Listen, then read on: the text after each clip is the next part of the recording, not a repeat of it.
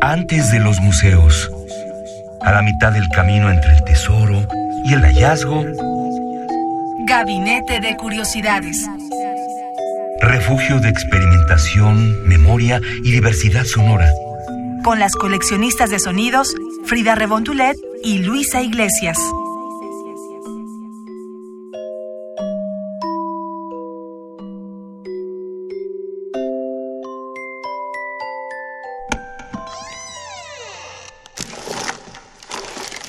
De archivo.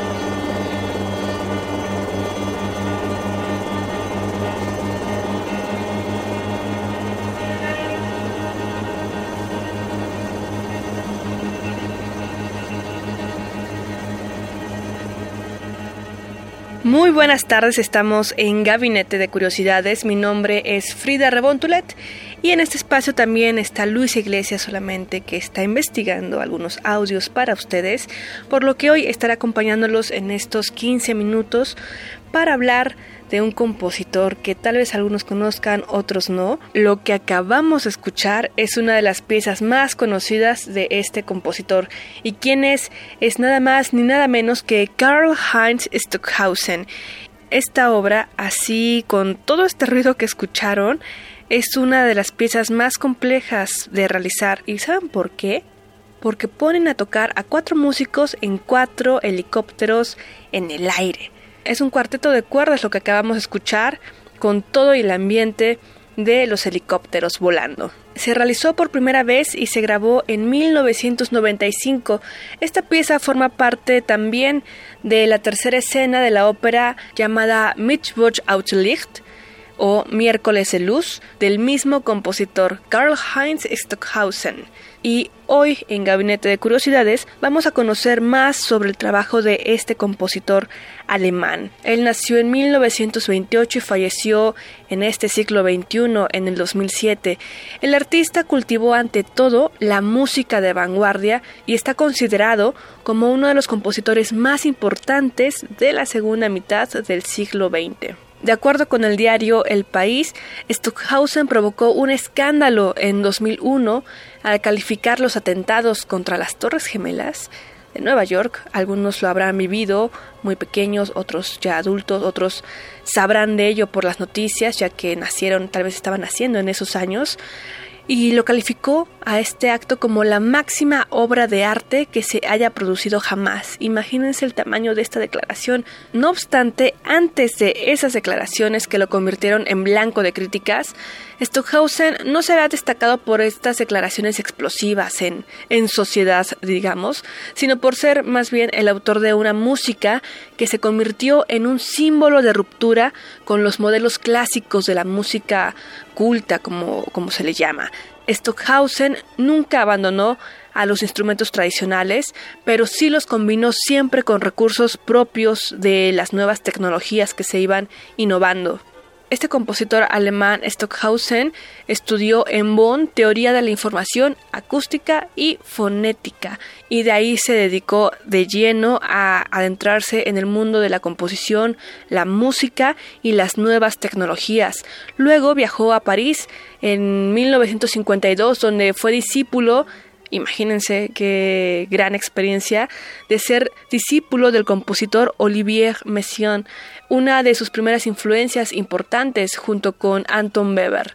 Y al regresar a Alemania, en 1953, Stockhausen participó en la fundación del Estudio de Música Electrónica de Colonia. Aquí en Gabinete de Curiosidades hemos hablado bastante de la música electroacústica y electrónica. Y bueno, él no fue uno de los padres, pero fue de los que impulsaron ampliamente el desarrollo y la innovación de esta música con las tecnologías que poco a poco iban mejorando. Y también fue clave para los desarrolladores de este tipo de música, como fue el caso de John Cage. Y ahora estamos escuchando de fondo algo que ya les diremos qué es, pero forma parte de la obra Luz, que en alemán se llamó Licht die sieben Tag der Woche, esto es Los siete días de la semana. Es un ciclo de siete óperas compuestas por Stockhausen entre 1977 y el 2003. Imagínense, fue un periodo pues largo en el que desarrolló estas siete óperas como parte de un ciclo y en total dura más de 29 horas en música este ciclo de siete óperas. El compositor describe a este trabajo como una eterna espiral porque, cito, no hay final ni comienzo de la semana. El proyecto de ópera Licht se originó como una pieza para bailarines y orquesta gagaku, que es un estilo de música tradicional japonesa, el gagaku, y fue encargado por el Teatro Nacional de Tokio. Fue titulada Curso de los Años y esta pieza se convirtió en el primer acto de Dienstag. Aparte de las influencias japonesas, hay elementos eh, judeocristianos y védicos, y se centra toda la obra en tres personajes principales, que son Michelle, Yves y Lucifer. Y si ustedes ya han sido coleccionistas junto con nosotras en este gabinete de curiosidades, ya sabrán qué personaje es el que vamos a escuchar ahora. Así que esto es... Lucifer's Abschied, la despedida de Lucifer. Es la escena 4 de la obra Luz, Licht, y esta pieza es para un coro masculino, siete trombones y un órgano. Escuchémosla.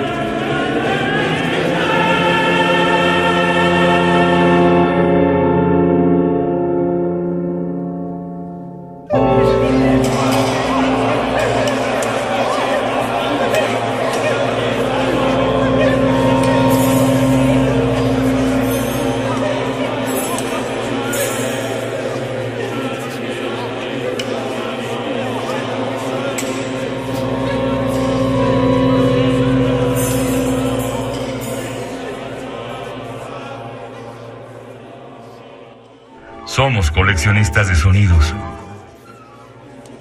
Estamos en Gabinete de Curiosidades por Radio UNAM. Recuerden en seguirnos en redes sociales como arroba Radio UNAM con el hashtag Gabinete de Curiosidades. Hoy hemos escuchado un par de obras del compositor alemán Karl Heinz Stockhausen quien fue uno de los mayores visionarios de la música del siglo XX. Y escuchamos un fragmento hace unos momentos, instantes, el fragmento de la escena 4, Despedida de Lucifer, del ciclo de óperas llamado Luz. Y la estructura musical de este ciclo de piezas que dura más de 29 horas, está basado en tres melodías principales de contrapunto, cada una asociada, como mencionamos antes, a tres personajes en particular de estas óperas que son representados por un instrumento. Es como el tema de lo representa tal instrumento. El tema, por ejemplo, de Michel lo vamos a reconocer cuando escuchemos a las trompetas. El de Yves cuando escuchemos al clarinete tenor y a Lucifer como lo escuchamos ahora al trombón, que en este caso tuvimos a siete ejecutantes del trombón junto con el órgano, junto con el coro de hombres. Y bueno, ya para ir cerrando este gabinete de maravillas, mencionaba que en el 2001 fue duramente criticado por sus comentarios respecto al suceso del 9-11 en Estados Unidos. Pero este músico es una persona difícil de tratar, o bueno, fue difícil de tratar, y mucha de la crítica que recibía por parte de los que asistían a sus conferencias y clases mencionaban que tenía una actitud petulante y presumida. Así lo diría en entrevista el compositor Federico Ibarra. Sin embargo, su legado es innegable. Dos músicos mexicanos tuvieron la oportunidad de conocer de cerca sus propuestas a finales de los 60 y fueron Julio Estrada y Mario Lavista, quienes viajaron hasta Colonia, Alemania, para asistir a sus clases donde analizaban algunas de sus obras basadas en la improvisación. Parte de esta experiencia animó a Mario Lavista y a Julio Estrada a formar en París un grupo de improvisación musical y ya en México, la Vista fundó el conocido grupo Cuanta. La revista electrónica del Instituto de Investigaciones Estéticas de la UNAM, que les recomendamos bastante, nos deja con una pregunta que queda a responder ya a cada uno de nosotros y a los analistas e historiadores de la música mexicana. ¿Qué tanto de nuestra música de vanguardia mexicana presenta memes o esta herencia de Stockhausen? Esperemos que les haya gustado este gabinete de curiosidades. Nos pueden seguir en redes sociales como arroba radio UNAM con el hashtag gabinete de curiosidades. Yo soy Frida Rebontulet. Les deseo una excelente tarde y nos escuchamos la próxima semana en Gabinete de Curiosidades. Somos coleccionistas de sonidos.